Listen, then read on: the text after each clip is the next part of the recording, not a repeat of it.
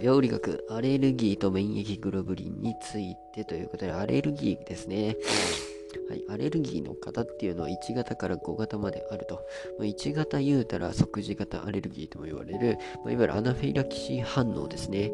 まあ、即時型、名前の通り、めちゃくちゃすぐに、えー、免疫が反応してですね、えー、まあ、抗体 IgE っていうやつがアナフィラキシー反応には出るんだけれども、まあ、それが反応して一気にアレルギーを起こすのが1型アレルギーの特徴になってくると。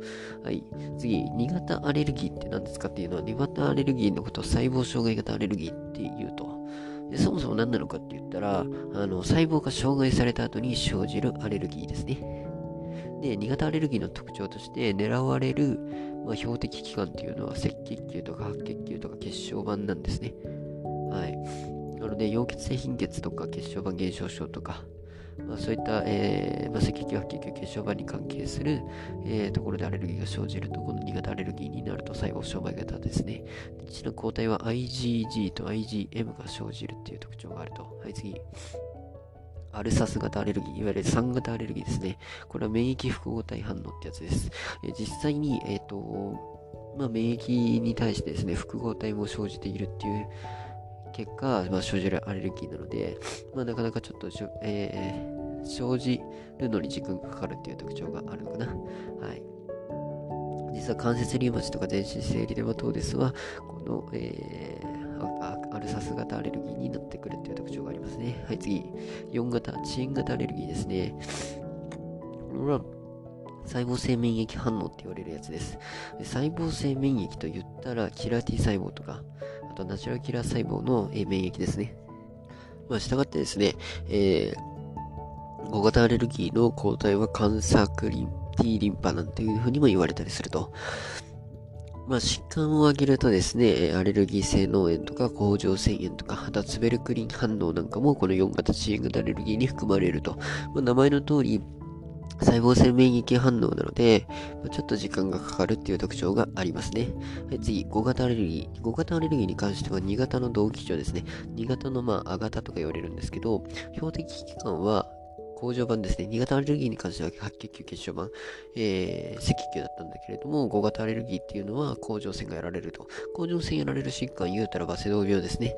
で、抗体に関しては2型アレルギーと同じで IgG と IgM が、まあ、出るっていう特徴がありますと。はい。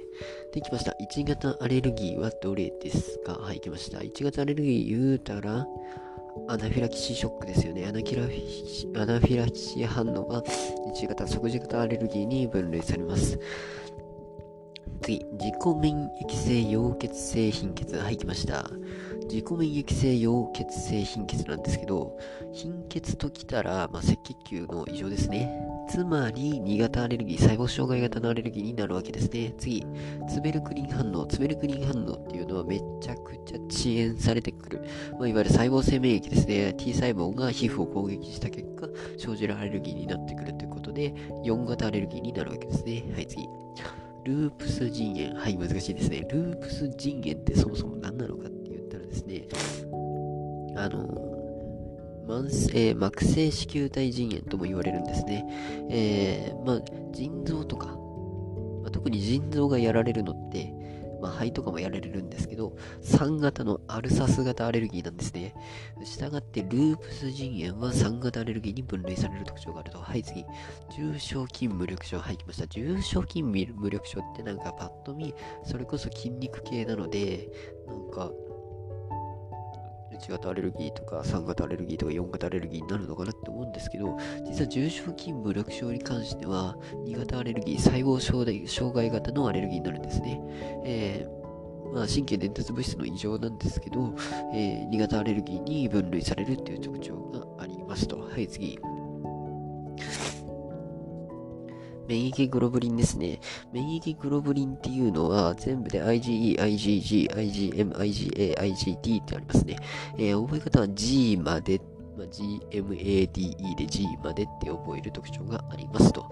まあ、有名な IgE からいきますね。IgE は1型のアレルギー、いわゆるアナフィラキシー反応で、まあ、産生される、えー、免疫グロブリンですね、B 細胞から生じるっていう特徴があります。アレルギー患者のですね、血清中の抗体にですね、アレルギー反応を引き起こすということで IgE が関係するってわけですね。次、IgG ですね。IgG の特徴といえば、最も多い免疫グロブリンなんですよ。IgG がもうごっつ多いっていうところ感じで覚えておけばいいと思う。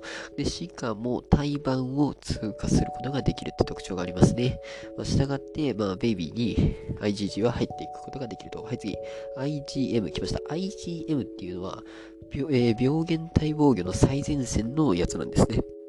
ま、M などで最初に突っ込んでいくっていう特徴があります。次、IgA 来ました。IgA と言ったら、えー、母乳の初乳に多く含まれますね。まあ、おっぺいに多く含まれているのが IgA なんですよってやつですね。で、IgA に関しては胎盤を通過する能力がありません。えっ、ー、とですね、腸管をすぐ通過してですね、ウイルスに対して強い活性を持つっていう特徴がある IgA ですね。次、IgD ですね。なかなか聞かれないこの IgD なんですけど、まあ、抗原作薬に対してですね、最初に認識する部分なんですね。まあ、簡単に言えば受容体の機能として持っているのが IgD になってくるという特徴がありますと。はい。で、まあ、IgE が関与しないのはどれかっていう、まあ、問題が出ているわけなんですけど、気管支喘息っていうのはですね、まあ、実は IgE が関与するんですね。気管支喘息っていうのは1型のアレルギー、即時型アレルギーなんですね。まあ、簡単に言えばアナフィラキシー反応なんです。で、次。なので IgE がすごい関係しています。次、アトピー性皮膚炎ですね。